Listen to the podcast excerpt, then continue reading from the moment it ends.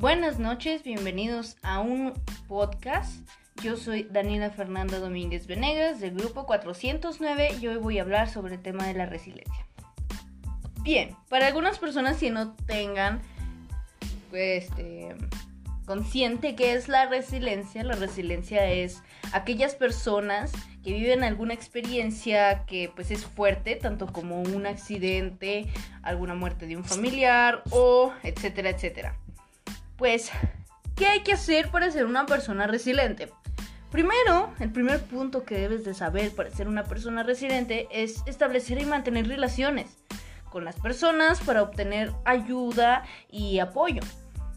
La segunda cosa que debes hacer es evitar ver la crisis como problemas insuperables, pues ya que a menudo no podemos cambiar los hechos, pero si lo hacemos de una forma no negativa y estamos pensando positivamente, pues podemos hacer que esas emociones no productivas sean emociones productivas. Lo siguiente es aceptar que el cambio es parte de la vida.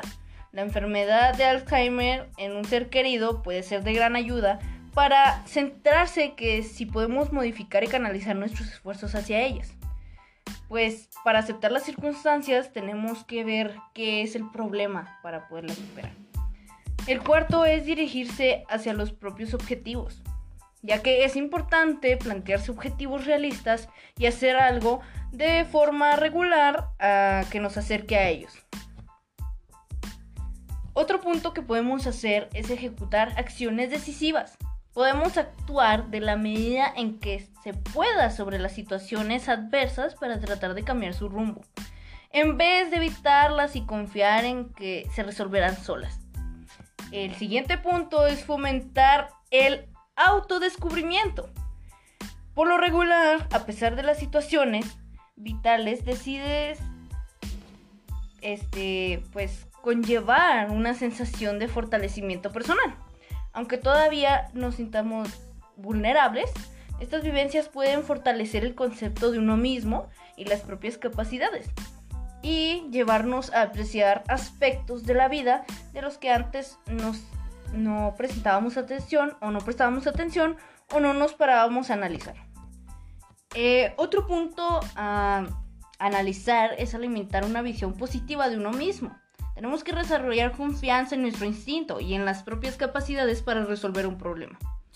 El siguiente punto es ver las cosas en perspectiva, tratar de considerar que las situaciones estresantes en un, concepto, en un concepto más amplio y con cierta objetividad, evitando hacer una montaña en un grano de arena. El penúltimo punto es mantener la esperanza. Una actitud optimista nos capacita para confiar en que nos pasarán buenas cosas.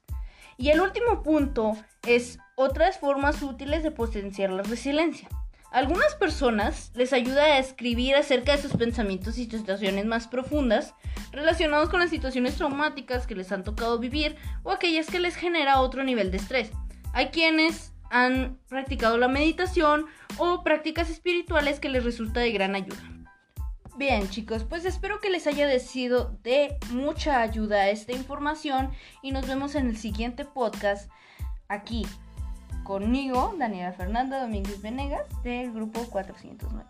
Muchas gracias.